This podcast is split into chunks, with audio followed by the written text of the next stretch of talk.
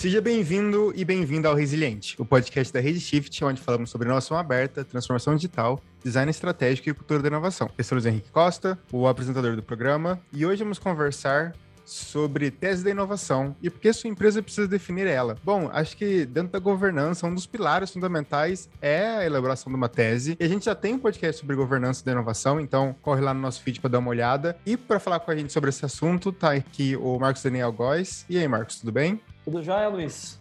Vamos falar aqui de tese de inovação, um assunto extremamente interessante que envolve muito mais dedicação do que inspiração e faz parte da agenda. Boa. E fechando então a nossa bancada de hoje, o Stefano Cordeiro. E aí, Stefano, tudo certo? E aí, Luiz. Uh, olá, pessoal. Um prazer estar aqui. Obrigado pelo convite. Estar nesse podcast muito interessante, né? Sempre discutindo assuntos inovadores aqui no Resiliente. Muito obrigado. Boa. Então, acho que sem mais delongas, vamos pro programa de hoje. Bom,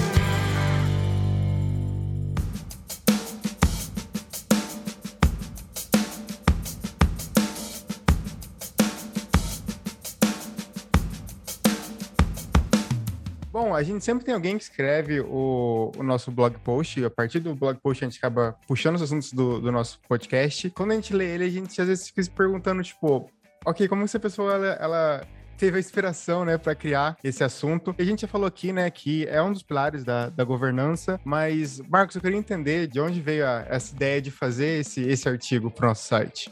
Ô Luiz, sempre tem o, o, o, porquê, né? o porquê das coisas, o porquê da tese de inovação e assim, tudo está embutido dentro de certos contextos. Quando a gente fala de, de inovação, né, no, no, nosso, nosso contexto, no contexto mais empresarial, organizacional, de algumas é, instituições, a gente está falando de um contexto onde o cenário a ser alcançado dentro do, de um contexto, normalmente é o que a gente chama de cenário complexo.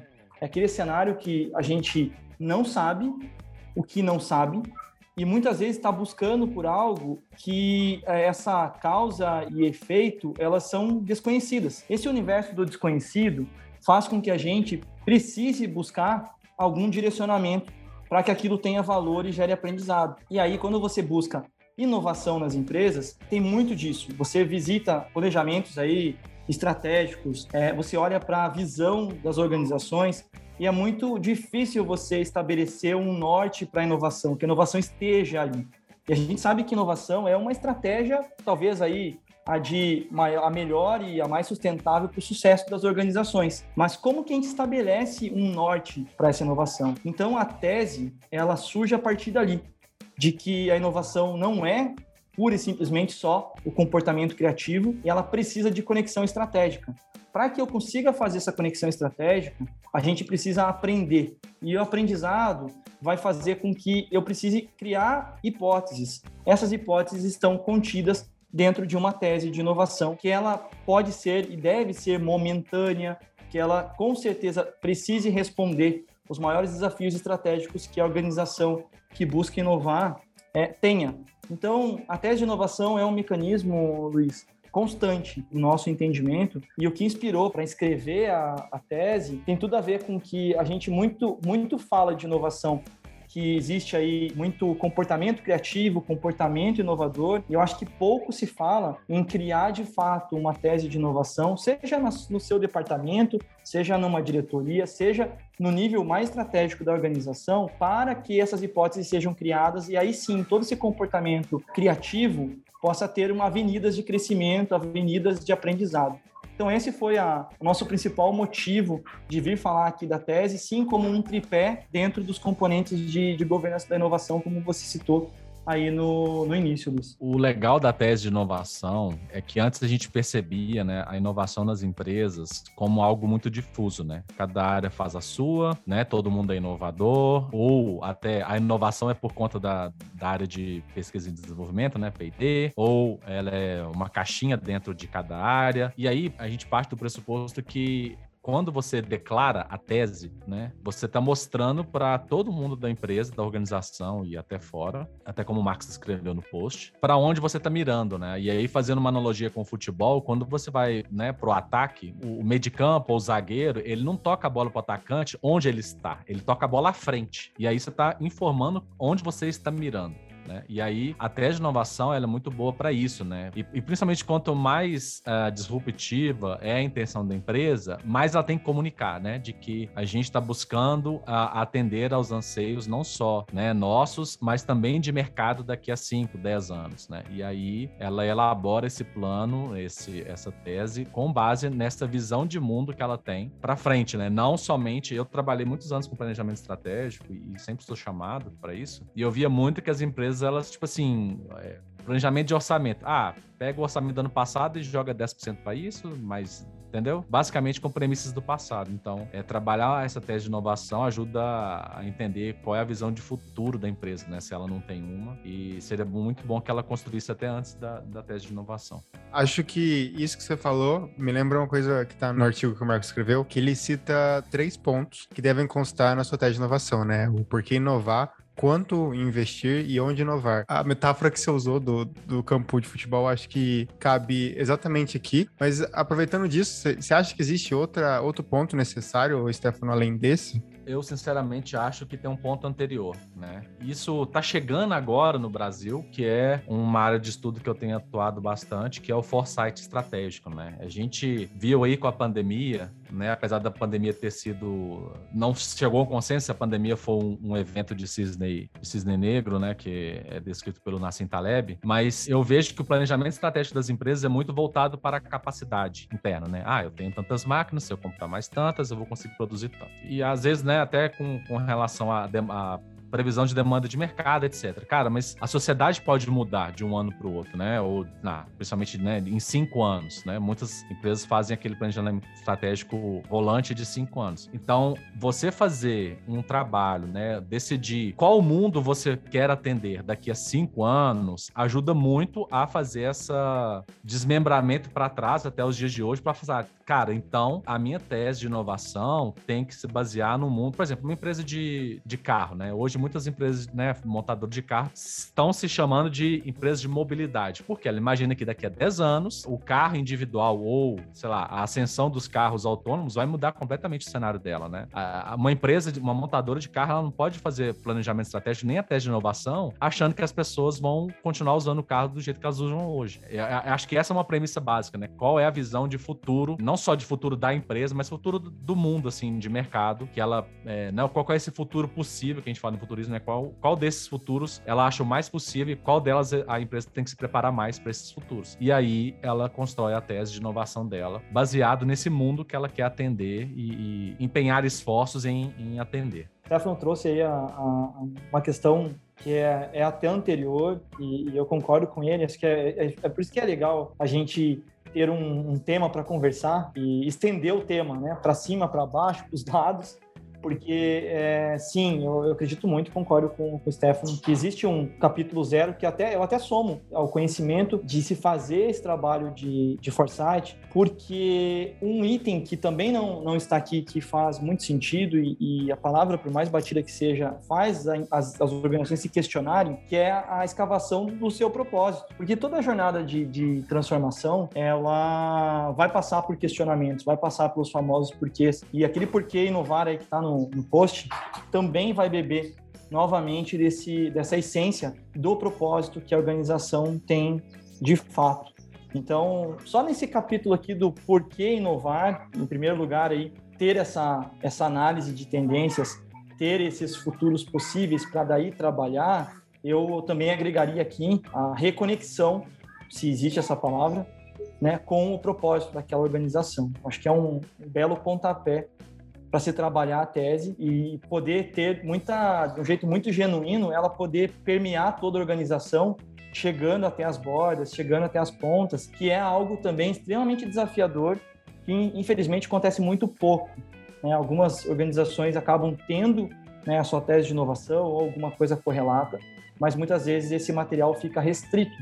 E aí as conexões né, para fazer essa inovação fluir dentro de uma cultura inovadora acaba ficando mais restrita.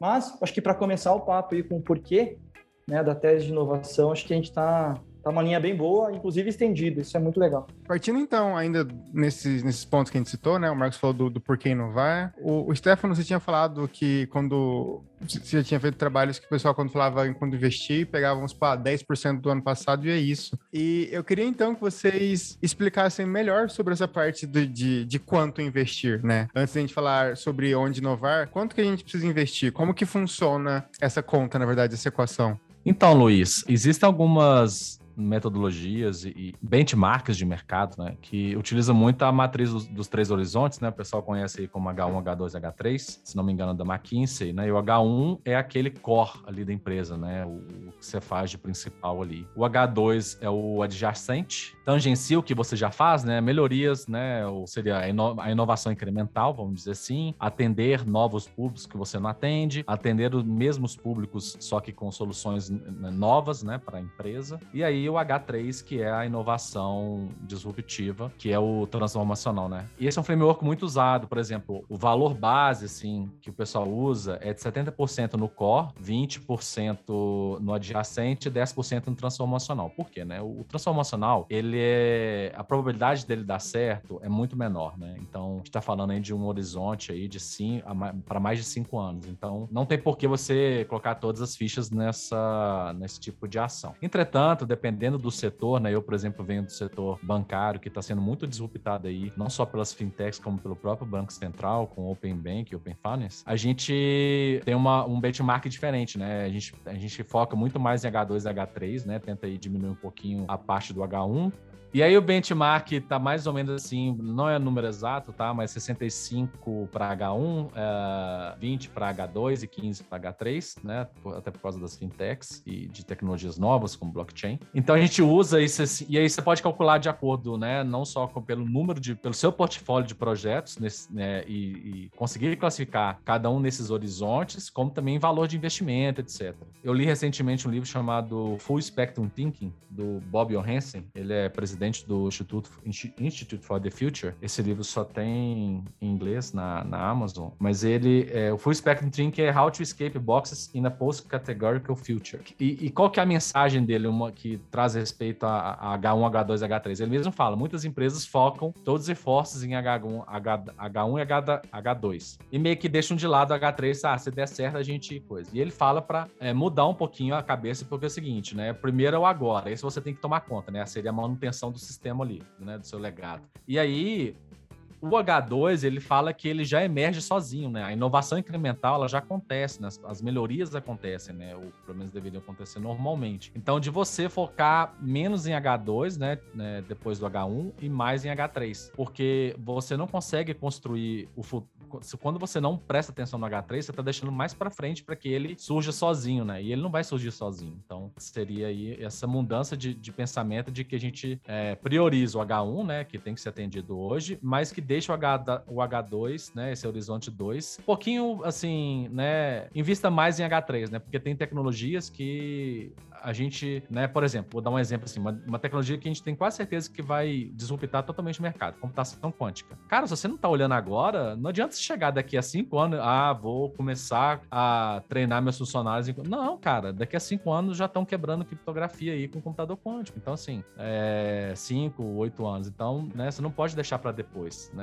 Você, você tem que investir no H3, mas, isso é só uma mudança de pensamento, não é a prática de mercado, que o mercado fala é 70, 20, 10, mais ou menos aí, para H1 H2, H3, que são esses é, horizontes aí de, de atuação. O Onde Inovar, então, ele acaba envolvendo a parte do, do carro-chefe da sua empresa, né? É, mesmo que a gente toque no, você falou, no H2, no H3, o, o Onde Inovar é onde você vai quer, quer atingir essas áreas, seja futuro ou agora no presente.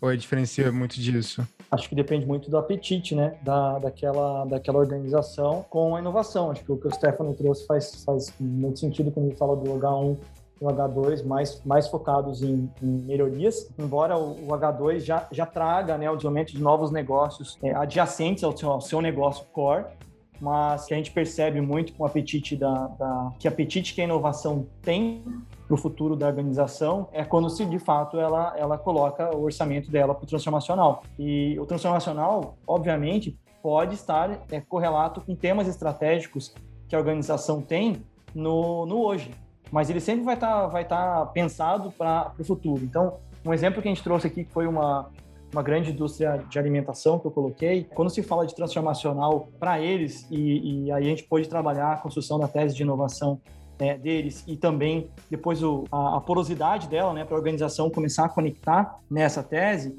Eu trouxe dois exemplos, por exemplo, como já invadindo ali a parte de, de hipóteses, de dois exemplos claros que são hoje problemas atuais, mas que constroem o futuro. Então, nesse caso, é, o salto para a inovação, a inovação no horizonte 3, ela vai acabar resolvendo tanto a questão do hoje do amanhã e também do futuro, quando fala, por exemplo, no tema água, né? Acho que o, o Stefano trouxe ali nesse onde, citou algumas tecnologias, e aí eu vou no outro caminho, né, do, de alguns temas que são grandes problemas no mundo hoje, é, que vão se tornar maiores ainda.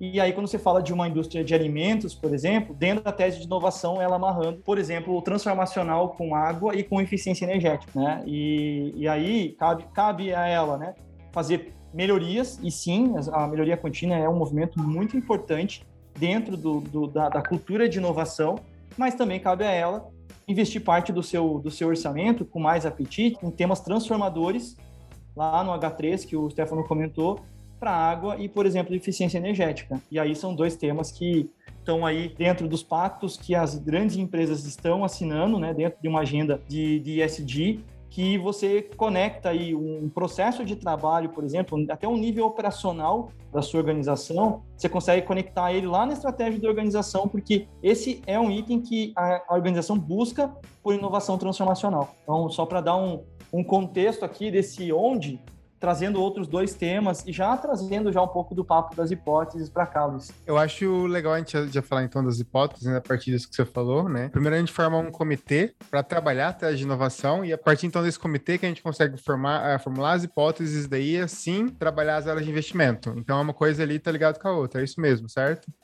É, eu acredito que a, a, forma, o jeito, cada empresa aí tem o, tem o seu, mas elas vão olhar para a estratégia de longo prazo da sua empresa. Caso não exista, ela vai transformar essa, essa estratégia de longo prazo em, em algo que se possa trazer a presente para poder criar essa tese. E quando você observa esses movimentos, é, é muito importante falar desse, desse aonde, porque literalmente ele pode ser construído dependendo do tamanho da, da organização, da pequena, da média, da grande, em diversos lugares, mas sempre associados à estratégia daquela organização. Acho que dá para falar também nesse, nesse como faz, também do, do grande valor que o design tem nesse processo de criar essas hipóteses de um jeito que responda às questões estratégicas da empresa e né, colocar ele para ciclos de experimentação e validação. Então, o, o grande valor da hipótese não está nem na formulação dela, claro que ela é super importante, mas ela é extremamente temporal. Né? A experimentação e a validação dessas hipóteses é o que faz com que a tese de inovação de fato tenha valor. E para fazer isso, eles precisam iniciar um grande, um grande processo que pode fazer sentido ou não nessa validação. Né? E aí a gente tem aqui exemplos de grandes empresas, de médias empresas, de pequenas empresas que, ao testar essas hipóteses de forma rápida e, e barata, tem uma, uma eficiência não somente na validação positiva, como na validação negativa. Eu acho que isso também é muito pouco falado, que muitas vezes que eu faço uma validação e ela é, apresenta o um resultado negativo, existe uma, uma enorme economia e uma nova criação de uma nova hipótese aí que vai se retroalimentando nesse processo. Acho que esse é um ponto dessa criação de hipóteses. É, e, e, assim, o legal da hipótese é que ela, né, igual você falou, né, tanto a, positiva, a validação positiva quanto a negativa, ela blinda muito a organização do modelo tradicional do achismo, né, de antigamente os projetos, ah, cara, meu cliente gosta de X, e alguém lá falou, principalmente né, alguém do, do, do board, assim, da empresa, executivo e tal, e você gasta um ano lá num projeto, tipo assim, entrega um produto que, sei lá, o cliente vai falar, o quê? Não quero nada disso. E aí você coloca, dá um, dá um pouquinho aí de, de cientificidade e até um pouquinho de empirismo, né? Cara, vamos testar. O cliente gosta mesmo, é isso que ele gosta e tal. Porque, assim, muitas vezes as decisões são tomadas ou no achismo ou, sei lá, na visão de mundo, não, não só em achismo, mas na visão de mundo que aquela pessoa tem e às vezes não é a mesma não é o mesmo mundo que o cliente vive, né? Então, assim, você blinda a organização de gastar muito numa hipótese que, numa coisa que, sei lá, alguém falou que tinha que ser.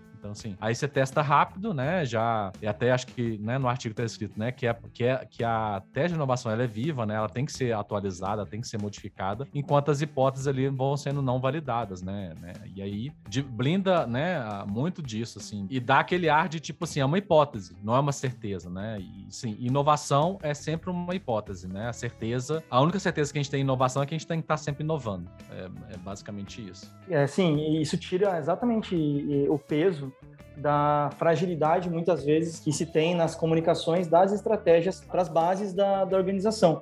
Muitas vezes aquilo fica muito restrito, eu comentei lá no começo da nossa conversa aqui, mas quando você tem uma hipótese, ela, ela consegue ser mais permeável, mais comunicável, né? e ela pode atingir níveis da organização que quando você fala em estratégia de inovação no jeito mais clássico, no jeito mais tradicional, muitas vezes as, as empresas temem em abrir essa, essas estratégias. E aí, quando você tem as hipóteses, isso facilita muito mais o processo, inclusive de engajamento da sua rede de valor, né, da, do seu ecossistema. E entrando já no, na execução dessas hipóteses, tendo as hipóteses, favorece muito o movimento de inovação aberta, porque esse engajamento desses atores que estão em parte com você gera a, a cooperação. Né? Hoje em dia é muito, muito complexo as empresas terem enormes recursos para se testar incertezas para se trabalhar com incertezas. Porém, os recursos deixam de ser tão escassos quando ela admite a cooperação. E você ter a hipótese é a chamada, é o chamamento, né, para você poder trazer um parceiro estratégico, para você trazer o seu cliente, como foi comentado aqui, para você trazer o ecossistema para poder trabalhar.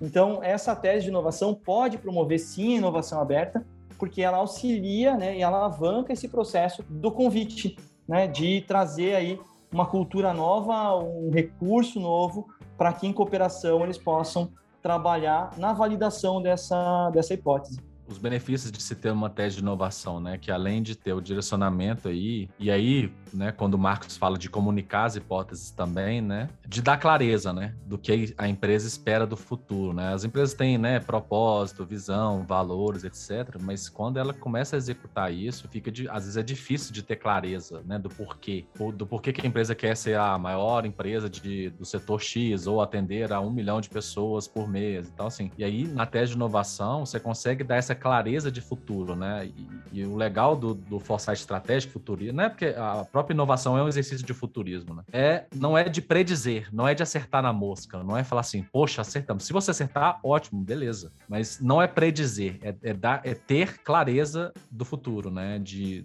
do que pode ser que emerja aí desse futuro distante que, que vai se aproximando. Então, quando você né, pratica o exercício de criar tese de inovação, você dá essa clareza, né? Não só para o board, como para os funcionários. Então, quando o funcionário tiver alguma ideia de inovação, ele vai, cara, ele vai olhar para a tese e vai falar assim, cara, tô dentro da tese, vou pedir uma ajuda aqui pro setor X, ou sei lá, vou pedir um orçamento pro meu projeto, que ele se encaixe e tal. E aí, acho que a governança de, de inovação flui muito melhor, né? Do que uma governança antiga, por exemplo, só de de, PMO, né, de gestão de projetos. E aí a governança de inovação acho que tem muito a ganhar com uma tese declarada de inovação, as hipóteses e, e, e etc. E, e, onde atuar, né?